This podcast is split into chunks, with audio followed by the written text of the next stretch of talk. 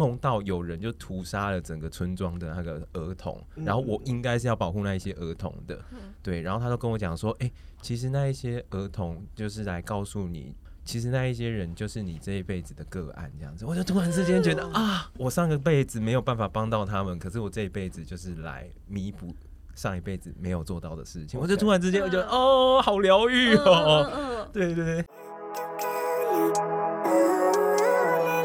人生二三四是关于二十三十四十岁成员共同主持的频道，在这里你会听到来宾成功的关键、情感的故事。你应该要听我们的节目，生活中的十字路口、鸡零狗碎，让室友们成为你人生的转泪点。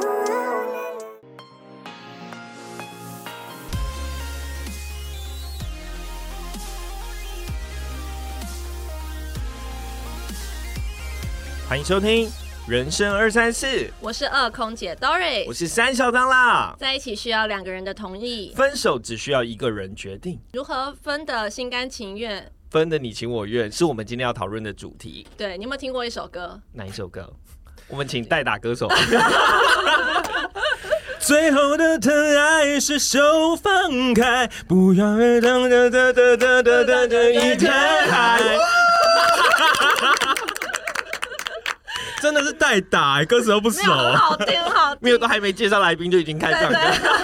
大家好，我是今天的歌手。今天邀请到心理师，同时也是 Podcast 心理节目主持人阿宝，请阿宝跟我们打个招呼。嗨，大家好，我是心理师干杯的阿宝那阿宝要用三个 hashtag 来介绍一下你自己吗？李圣杰。哦，三个 hashtag 应该就是斜杠心理师，然后多元族群和多元性别吧。哦，嗯阿宝，我想问一下，可以给我们解释一下“多元”这个词吗？哦，就是没有啦，多元性别和嗯多元族群，是因为现在的社会有蛮多呃不一样的种族、不一样的人、不一样的社经地位的人这样子，嗯所以我自己很喜欢去接触各种不一样阶层的人，比如说学生，比如说可能比较高社经地位的，然后也有监狱里面的人，我都很喜欢去接触，然后去了解他们到底生活里面到底发生什么事情，这样。嗯那我们叫多元节目这样。是的，二从二到四哦，没有，我是三，我是三，我知道啊，我就这样子绕过去呗。我刚刚看到 是这样。好了，那我们前面一开始还是要先来我们的快问快答。，对，不好免俗的。嗯，准备好了吗？没有准备。不知道题目啊？好，那第一题，在协助个案的过程中，你是快乐的吗？是啊。这完全是啊，不快乐是别的地方。不要讲，比如说像钱的部分吗？如果遇到个案提出不理智的做法，你会跟他说实话，还是就让他去吧？不理智的做法哦，对，应该是实话吧，但就会嗯、呃看用什么样子的方式说啦。你喜欢听自己的 podcast 吗？你去苹果店会用店里的手机开始播放自己的频道吗？不会不会。哦，你一个是我也没有去苹果店呐啊你说要听自己的 podcast 真的是很。白痴哎、因为我自己每天，我每一周都会自己上架、自己剪呐、已经听了好好几遍了。你看上架以后还要再听，哦哦，因为自己剪，所以其实就已经听很多次，对就不会，啊，所以不会说我我今天心血来潮喝杯小酒，然后想来配一下自己的 podcast 频道。我听两句，赶快关掉呀！没有办法，没有办法，只能让我想起工作的时候的噩梦。好，下一题，你认同心理师的心理比大部分的人都还更不健康吗？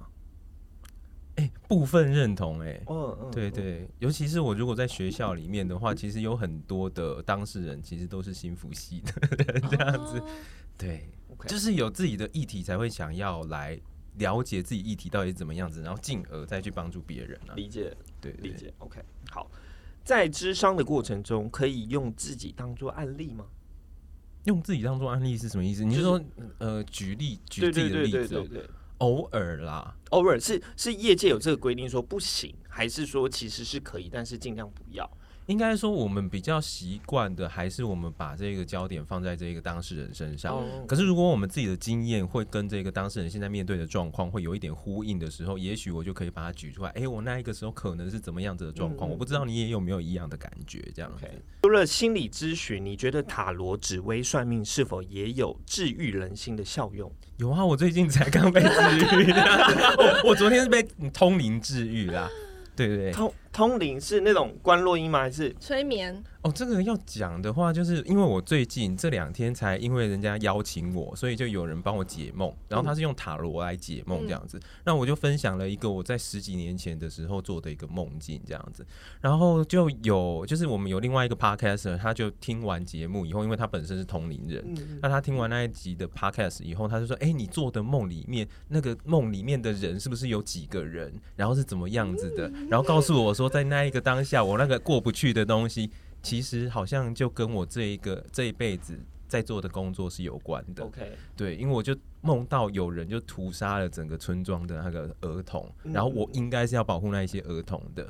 对，然后他都跟我讲说，哎、其实那一些儿童就是来告诉你，因为我那个时候刚好也是要回到学校，要做呃要学习智商这样子，对，所以他就说，其实那一些人就是你这一辈子的个案这样子，我就突然之间觉得啊。好，他说嗯我上个辈子没有办法帮到他们，可是我这一辈子就是来弥补上一辈子没有做到的事情。我就突然之间我觉得嗯哦，好疗愈嗯哦。嗯嗯，对对对，好感人，我这么起鸡皮疙瘩。对啊，我也是。没有，我现在突然就是想到说，我们会不会也是那些？呃不是啊，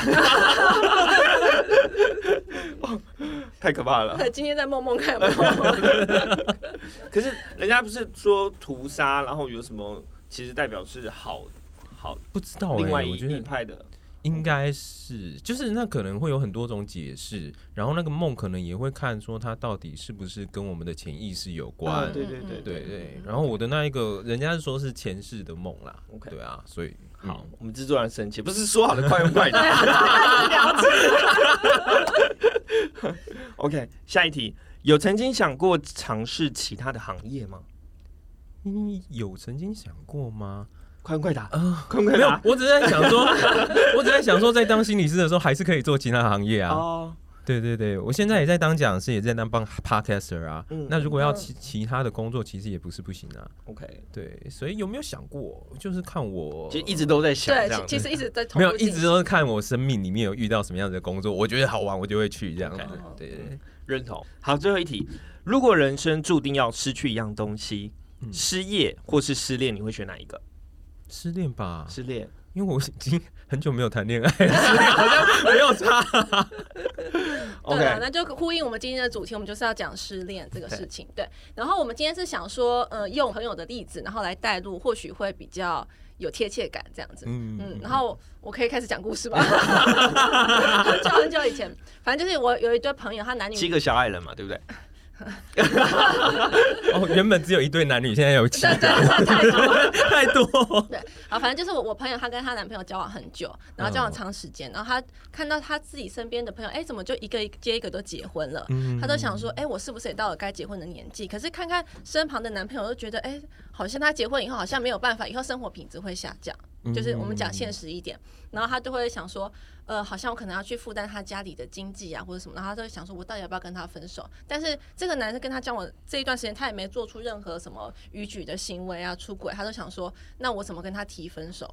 嗯，嗯，他没办法理 一定要有出轨才能够提分手的意思吗嗯，？应该说没有大错误，然后他没有大错误的话，他就不好跟他讲说，哎、我今天是因为你可能家境比较不好，我可以后可能跟你结婚生活品质有下降，他觉得这个理由太可是这个前提是不是要先确定说，哦，他在这段感情中到底是爱，或者是就是已经趋于习惯，还是他现在是趋于习惯，但是不甘于爱，想要再更多的爱，所以他想要选择逃离这里？因为听起来就，对啊。那我们怎么去区分这个习惯还是习惯？和爱。哦可是我觉得，其实有的时候习惯和爱其实很难去区别。你不可能就是你交往了三年五年，然后你还是每天都有激情啊，哦然后每天都觉得哦，看到这个人就觉得很爱他，脑壳灵啊，你一定看到他也很想要掐死他的时候啊，对啊，所以嗯，我觉得有的时候就像结婚以后，其实也很多人是慢慢的习惯变成家人，变成其他的形式。那个爱其实是存在在各种形式里面的，所以你要说是习惯或者爱，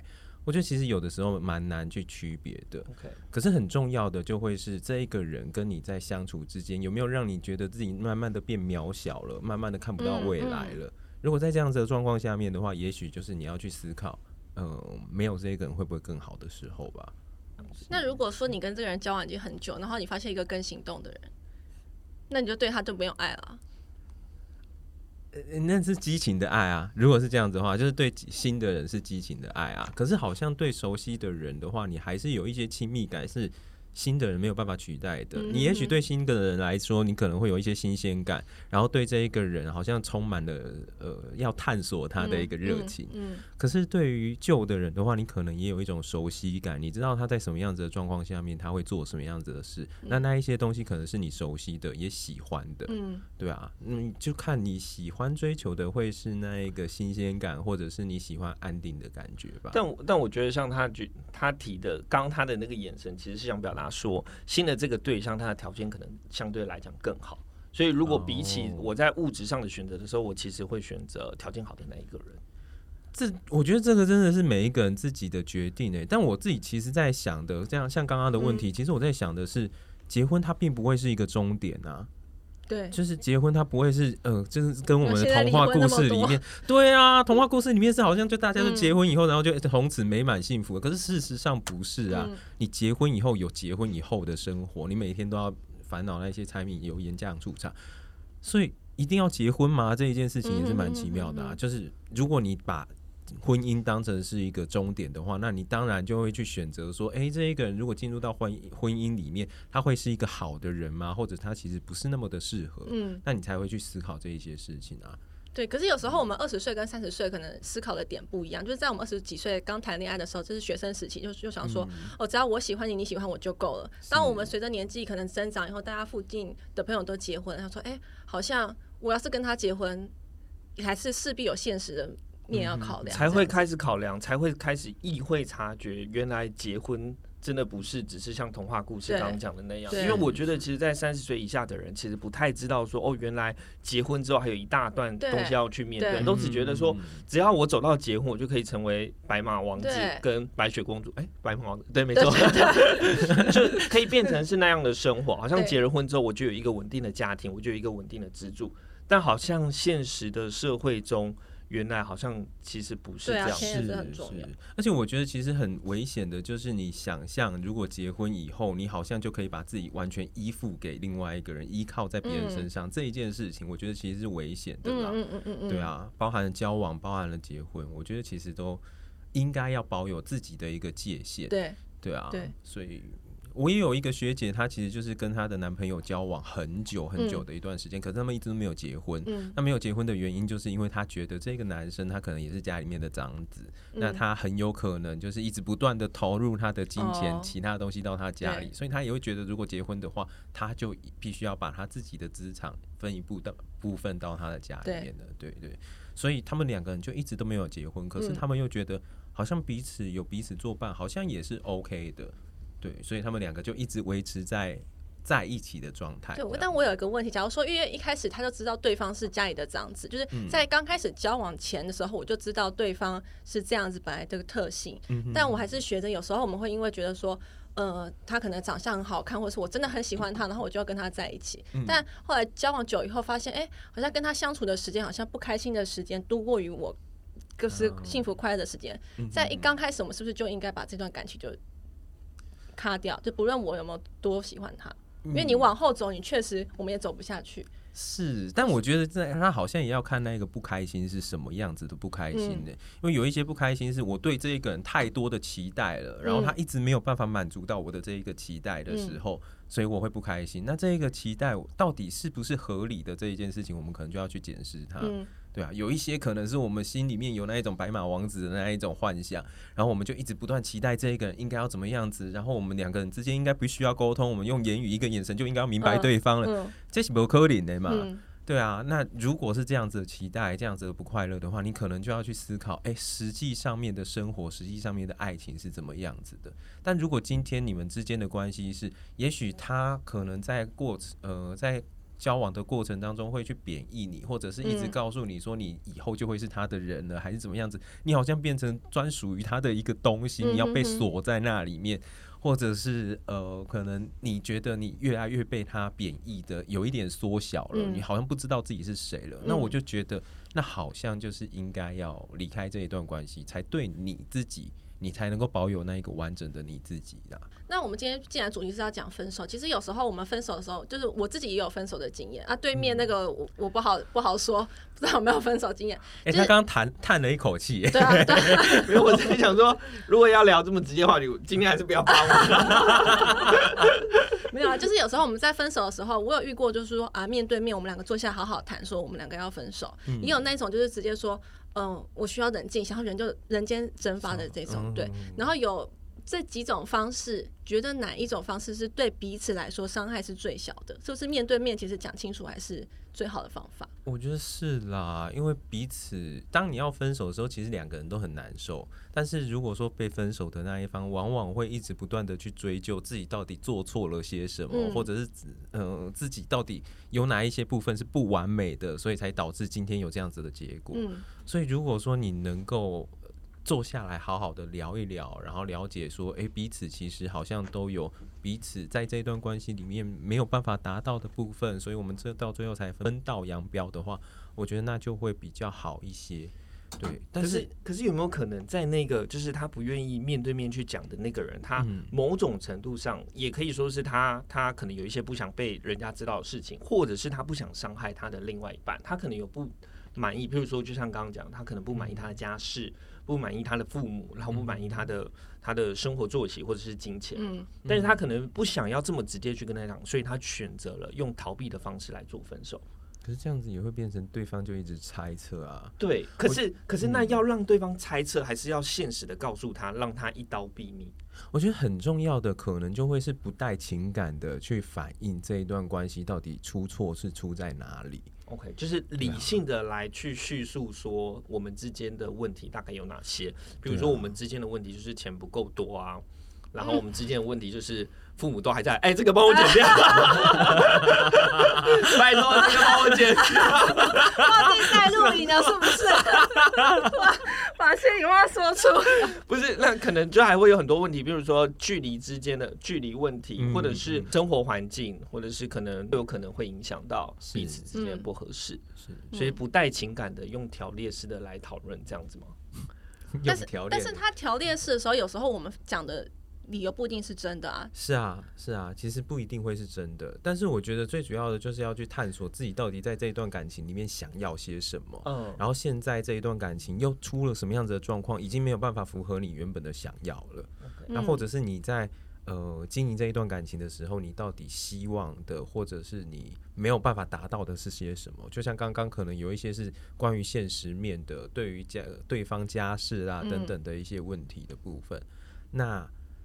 这个部分到底能不能够解决？我觉得其实好像是可以讨论的，所以我还是会建议在分手之前，也许我们可以讨论这些部分啊，就是诶，其实我会害怕，如果说我今天到你们家以后，其实我可能必须要负担你们家的一些经济状况，嗯可是我自己也有我自己的生活想要过，嗯对啊，我不是为了要嫁到你家受苦才跟你在一起的，对，对啊，那有没有解决的方法？对啊，也许他其实也想要搬出家里面，也许有什么样子的部分、就可以再讨论。所以听起来就是说，从爱情到要结婚，其实都需要逐渐的趋于现实，就现实面的状态来去做讨论。嗯，才如果不理清这中间的过程，大家都只是用激情或者是用就是彼此爱对方的言语来诠释的话，这个即便结了婚之后，都还是会有问题的。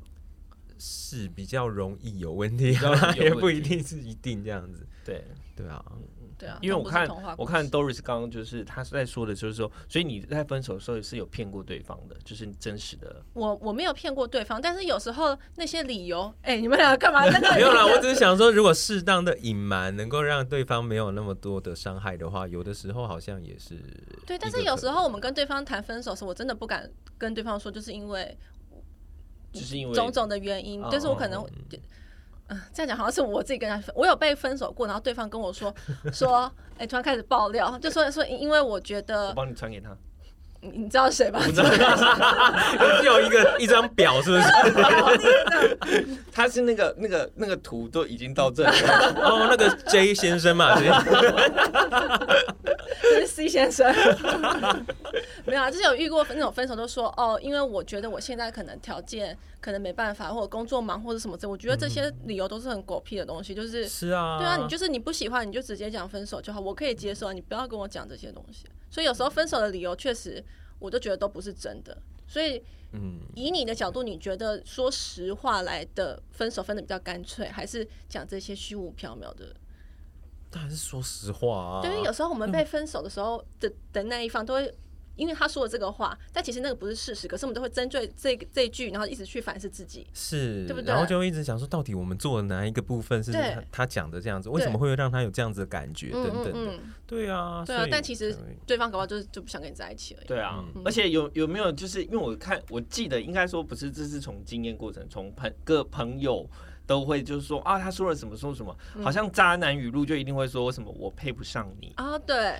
是我不够好，对，然后大概都是这种的吧。我想想还有什么，想想我脑袋脏。类似都是这种啊，对啊，那像这种其实就是真的就好像是在攻击自己，但事实上他其实就是找个理由想要分手，罢就只了。是想退所以遇到这样的人，其实真的不太需要太认真去讨论他讲的对，对，那如果是这样子的话啦，那个内容。嗯嗯对对啊。那但是你有遇过那种，就是你跟对方提分手，但是对方死不跟你分手的那一种？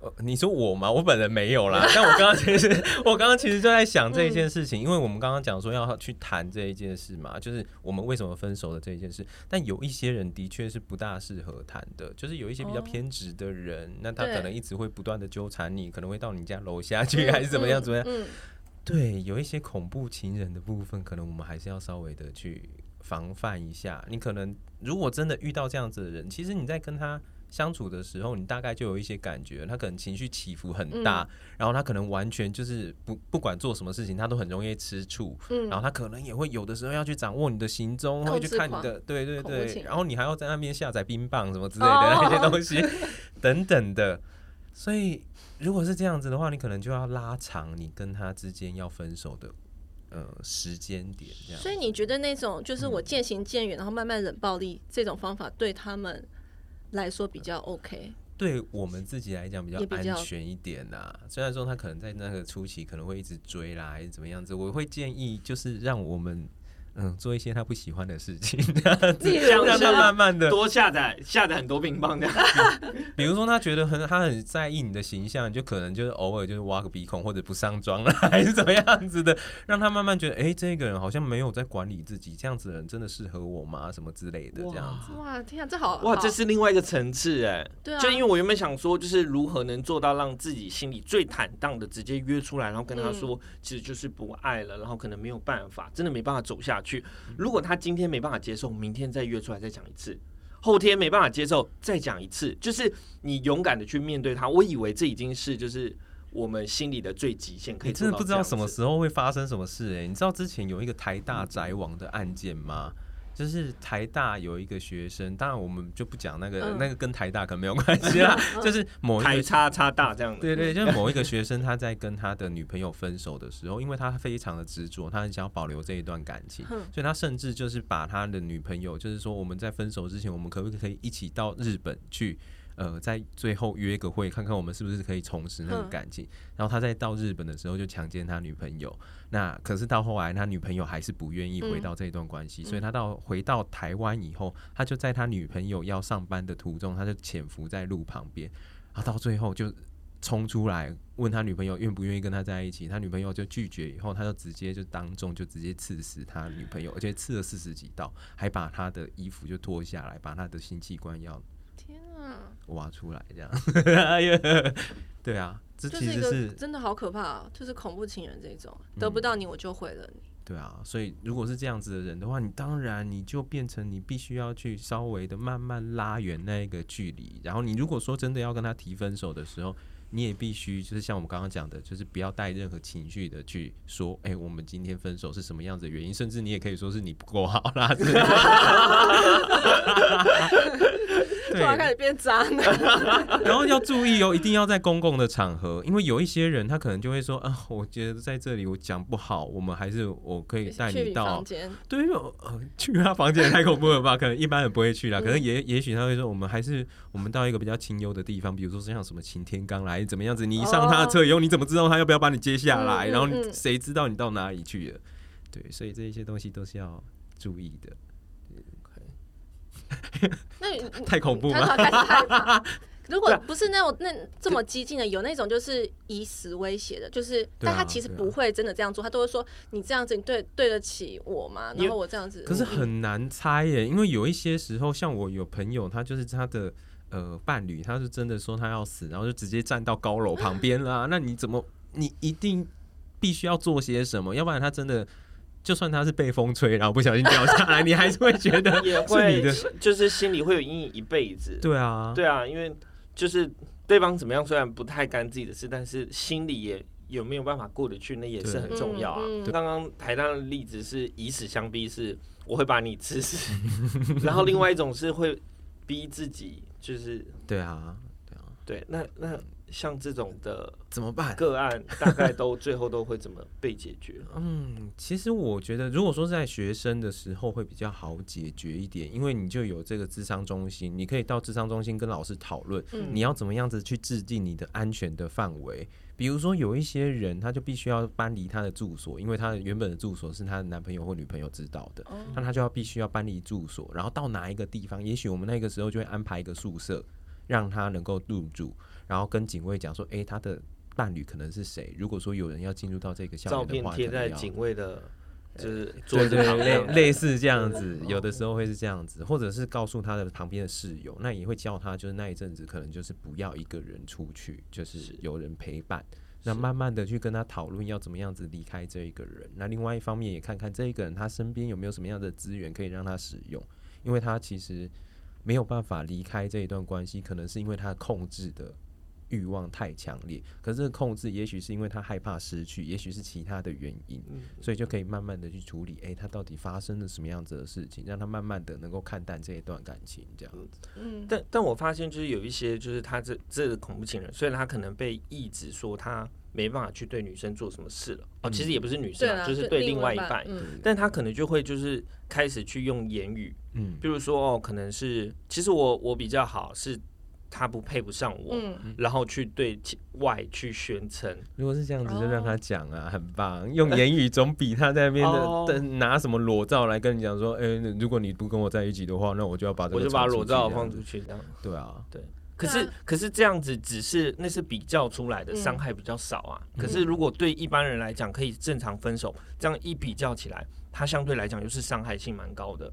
是，就比如说啊，我的朋友因为共同朋友，那可能共同朋友都都知道说哦、我们分手，而且他一直在说可能我的不好。我可能都跟另其他异性出去啊，然后我跟异性之间都没有保持关系啊，都没有保持距嗯离之类的嗯嗯这种。嗯，你是怕被毁对啊，你是？怕被不不是啊，是是真实身边我就是我身边还蛮多这样的朋友，是然后会有啊，就只能他就只能很无奈，就是哦，那也没办法，对方就是这样子。对啊，但是我就会觉得你今天，因为你今天如果是支持我的人、信任我的，我根本不用去解释，我再解释再多，啊别人也那个。我觉得有的时候就是用时间来证明这一切啦。如果这一个人他每一次都是这样子的话，其实他身边听到这一些话的人也会大概知道，哎、好像这一个人自己本身也有一些状况啊。嗯嗯嗯对啊，嗯是有时候是面对单一个个人，其实我就觉得事情比起如果是对方的父母或者是家长长辈来跟你讲、哦那种，就是说说哦，拜托我要好好教我儿子，然后你可不可以就是跟他复合或者什么之类不的？有啊当恋爱变成是 两个人以外的事情，一个家的事情的时候，就很可怕了嗯嗯。嗯嗯。你就就我在大陆生活那边，其实大家比较早结婚，他们都会觉得可能二十五岁以后再结婚就已经太晚了。然后他当他觉得你时间差不多，那两个就就结婚就。而且重点，我刚刚其实要表达是因为一胎化政策，所以父母会管得非常早。嗯然后可能连就是你结婚你要住哪里，我房子我可能从你十几岁的时候我都已经帮你准备好了，那变成大家彼其实是彼此在比家境的，是，对，所以我觉得那样子的文化其实蛮扭曲的啊。嗯然后它其实就会变成是。呃，这一个小孩子他的生活也不是属于他自己的，哦他其实要对所有他的全家人负责任。对嗯对啊，那你要成为他的伴侣，你也必须要跟他一样对他的全家人负责任。而且你不觉得很奇怪吗？嗯就是这一些父母，他都是希望他的这个娶进来的媳妇去孝敬他们，为什么不叫他儿子啊？儿子才他养大的、啊，应该是他儿子孝敬他们呢、对，对啊，所以其实应该观念就是有这样的父母，你应该要把这样的观念，就是要好好孝敬这件事传达给你的儿子。是、嗯。对，那你的儿子这样做，你的媳妇自然会跟着这样做，这才是一个良善的循环。对啊，所以大家都说啊，如果是婆媳问题的话，其实重点一律建议分手哦，不是啊，啊没有了，已经婆媳，没有 都已经婆媳了，你知道吗？所以啊，刚刚是说问题就会是在那个儿儿子，子他到底怎么样子扮演他的角色？对啊，他是这一个家里面的，呃，就是沟。通的桥梁。对对，嗯而且他也是这一个他爸妈养出来的二十几年的那一个人，嗯所以应该是他要去跟他爸妈负责啊。为什么会叫他老婆去负责？这件事情本来就很奇怪啊。是扯太远，我们要讲分手我，们回来分手的主题。突然开始讲婆媳问题。我们回来分手的主题，就是说啊，那假设我们今天被分手，那其实我们应该要如何进到就是我们自己的下一个阶段？然后嗯人家说，可能失恋最好的两个方式来解决，嗯第一个是时间，时间可以冲淡一切；嗯，然后另外一个是新欢，新欢，新欢可以冲淡一切。嗯，那有有认同吗？我认同啊。好，我不会用新欢嘞，我可能会把它换成是其他工作啊，或其他的部分。其实他就是把注意力转移到别的地方啦。其实也不一定就是要新欢，OK，有的时候新欢也不见得就哦比较好。应该就是找一个逃避现实的方式。对，我觉得，哎、这样逃避现实，应该说逃避你把所有的注意力都放在那个悲伤里面的嗯方式啦。嗯，对，但是我们在难过的过程。有有一段时间呢、啊就是我没办法说马上说，我立刻跟你分手，然后我下一下一天我就是很开心这样。我们是不是有一个阶段？一般来说，大家会讲有五阶段啦。对如果在心理学里面，会有嗯所谓的哀伤的五阶段。嗯一阶段是否认啦，就是我们一开始的时候可能会去否认说，哎、到底今天我们发生了什么样子的问题，然后我们都会去否认它这样子。嗯那接下来可能就是对对方生气吧。嗯，嗯，然后就觉得你怎么可以这样对我？对你那么好，你为什么要跟我分手？对，然后再来可能就会有一点讨价还价，就是哎、如果我做了什么，会不会今天的事情就不大一样了？哦就像我们刚刚讲的台大宅啊网那样，我觉得好像在这个部分的话，就会有三四个阶段这样子一直不断的，一直到最后我们。去接受这个事情。对对，第四个阶段我记得抑郁也是。嗯，就是我对躺在就是我开始觉得，哎、这一件事情好像没有办法再挽回了，这样子。对，要吃不下。喝对，但我觉得这个东西其实它是一个反复的状况。就像在第一个阶段 deny 的时候，嗯你会否认的时候，你可能也会说，哎、我们之间明明什么问题都没有啊，嗯他今天提出来的。呃，这个借口它都只是借口而已，嗯等等的，我们好像就会这样子去思考啊。可是有的时候，我们又会把焦点放到，哎、那我到底做错了些什么东西？我如果当初做了什么，它会不会一切都不一样？这个嗯就是第二阶段、第三阶段慢慢的嗯混合啊，等等的。所以其实从心理学的角度，应该是他会把这一个过程拆解成不同的步骤，但事实上它其实就是一个情绪的反应，它就是一个在面对被分手或者是分手别人的时候，他会所产生的这些行为。对，我觉得那比较不像是只有分手啦，可能是嗯任何的我们无可奈何的分离的时候，嗯都会是这样子的状态的。对对对对啊对，就像在亲亲人离世，或者是嗯呃，我们讲说，哎，突然之间罹患了癌症嗯等等的这一些事情，我们没有办法控制，我们也不知道这一件事情会发生，突如其来的东西，我们要接受它，好像就会经历过这一些阶段这样子。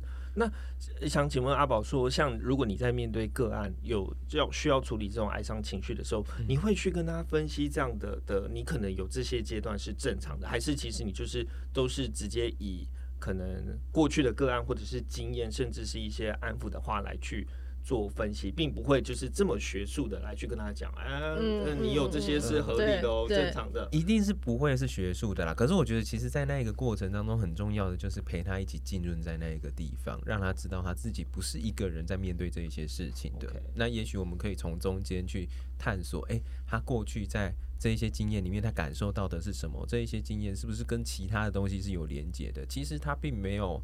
可能他自己不是那么的糟糕，但是因为过往的经验让他觉得他更糟糕，他一无是处，或者是其他的部分，在这一段感情里面又发生了些什么？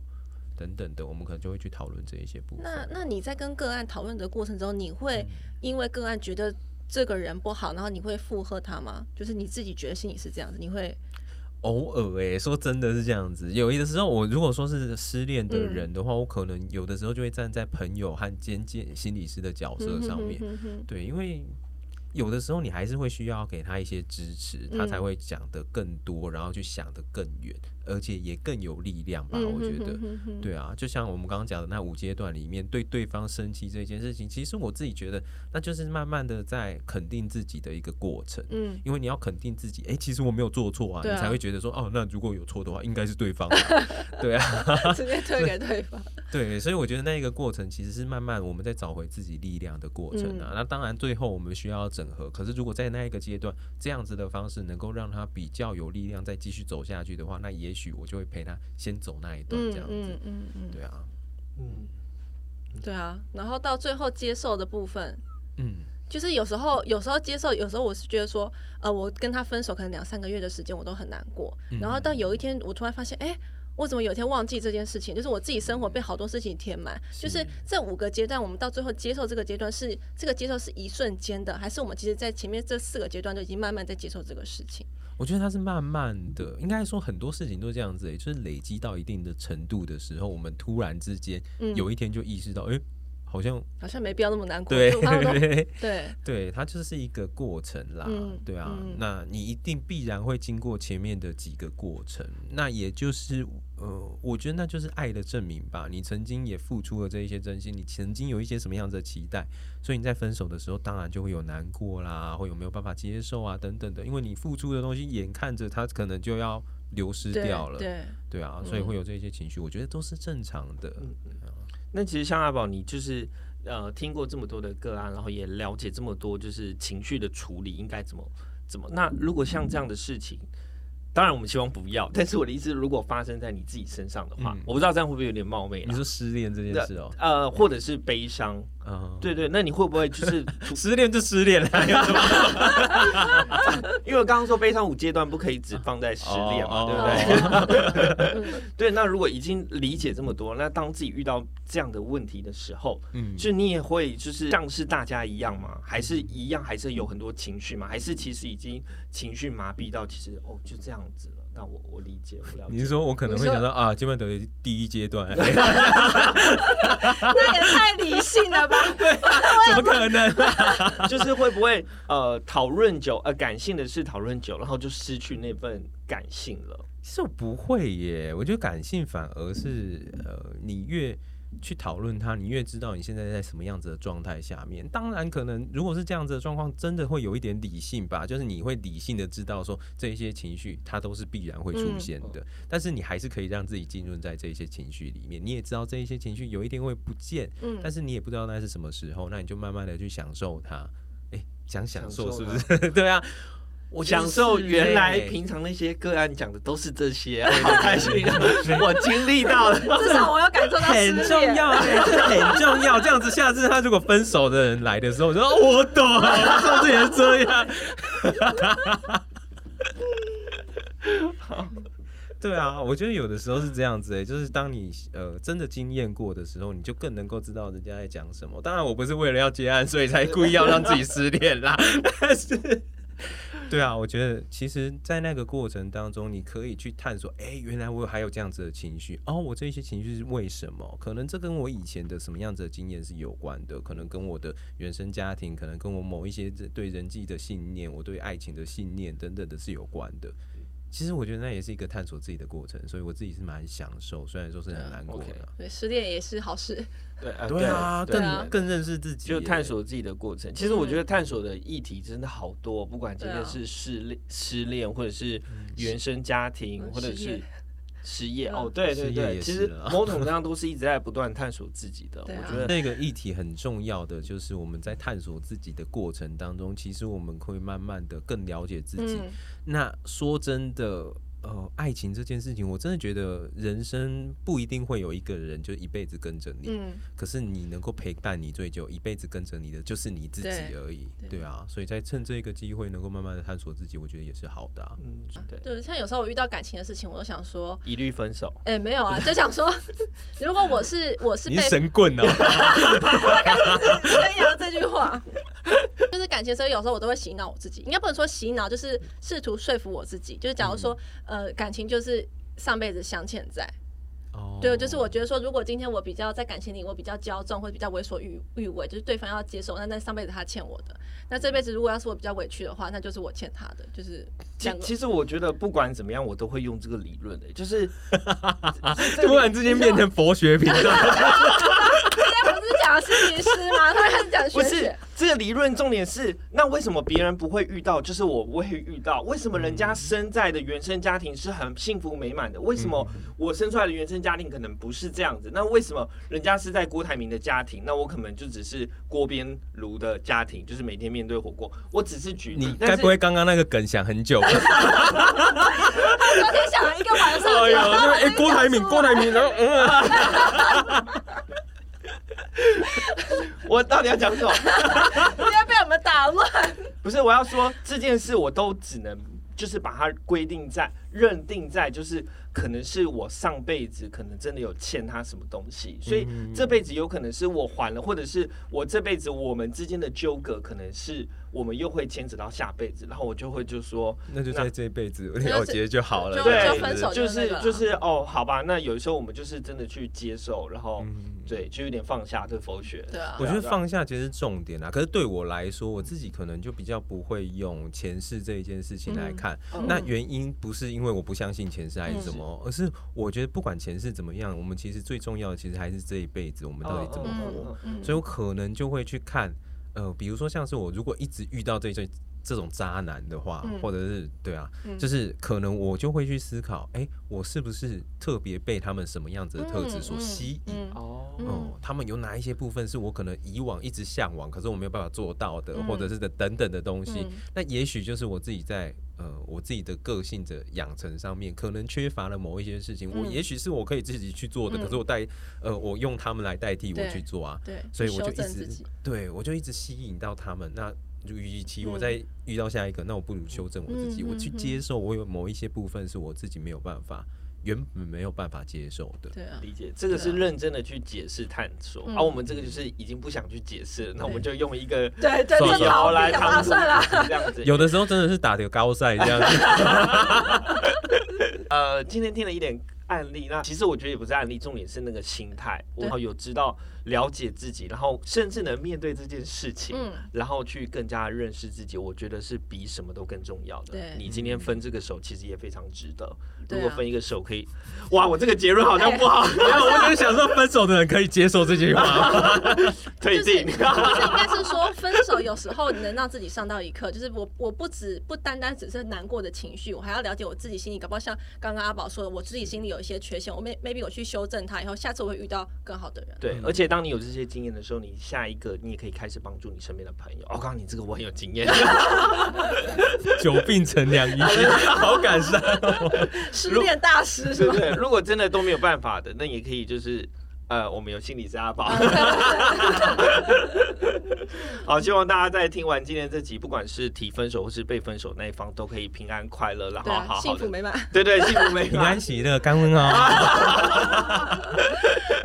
那我们今天节目就到这里喽好，嗯，好，拜拜，拜拜我们下次见，拜拜。最后一题，因为已经结束了，最后一题。所以阿宝，你觉得你是理性还是感性的人？我真的两个都兼具耶。你觉得对啊，但如果只能选择一个的话，如果只能选择一个，我觉得我比较偏理性耶。没有啦，我对不起，我不应该用，就是如果只能选择一个，因为其实像现在，就像刚刚讲的嘛，不管是多元族群嗯或者是多元性别，我们不应该都只能二选一，我们应该都只能，它就像一个光谱，啦，嗯就是每一个人都在这些光谱里面的某某一个点这样子。对，对啊，啊，有的时候也会在那边跑来跑去这样子。嗯嗯。对啊，所以如果成为心理师，理性应该是比较好的吧？不一定呢。我周周遭遇到的心理师比较稳定接案的，可能都是感性的比较多。那那有没有可能因为就是感呃个案最后自己呈现在那个情绪里面走不出来呢？有啊有啊，其实蛮多的，所以才有很多人可能心理师念到一半就决定不要再去念心理师了。这样但的确就是像我在大学的时候，就会有很多的学生，他其实就是去实习，然后去实习以后，他们遇到了个案，他们就会觉得，哎、我好像没有办法帮这个个案解解释些什么，或者解决些什么，他的生活是我没有办法想象的嗯，他慢慢就会把这一些的重担就自己放在自己身上，这样子啊。因为我们是心理系嘛，所以很多时候我们就会看我们系上还有教些什么。那、有很多人就是智商没有念了以后，他就干脆就跑到工商那边去，所以后来就可能会在广广告业啦，哦或者是行销啦、嗯等等的。好那我真的要再加码一题，最后一题。呃，一句话惹怒心理系，我不知道哎、我真的很难被惹怒哎、可是有人就会说说，哎、你是心理系的，那你知不知道我在想什么？好像这个最常会这样子出现 呢、什么心电感应？可是我真的是，我真的是对这一句话无感哎、就是我又不是关落音系的，我怎么会知道你在想什么？类似对对对，但我 但我自己都会觉得会有人会讲到这一个部分的话，他就是没有想要跟你聊什么，他就只是一个自视的问题。哦也许对啊，他可能是理发师还是什么的，啊是吧？会剪头发，对啊，你在那边剪头发，哎、你是什么系的？啊，好好可怕、啊！你不知道我在想什么？啊，就是一个模板这样子。你说他刚问这个问题，你就知道接接下来要演什么。我就会想，我是心理系，但我不知道你在想什么。我预判了你的预判，我直接把你的话讲出来。我这样是不是很难聊、啊？你赶快去换下一个话题哦。好了，我真的我不能在无限上纲一直加码了，要不要放过人家对不起对不起对不起好了，我们真的谢谢阿宝好，了，谢谢。感谢你们。没有。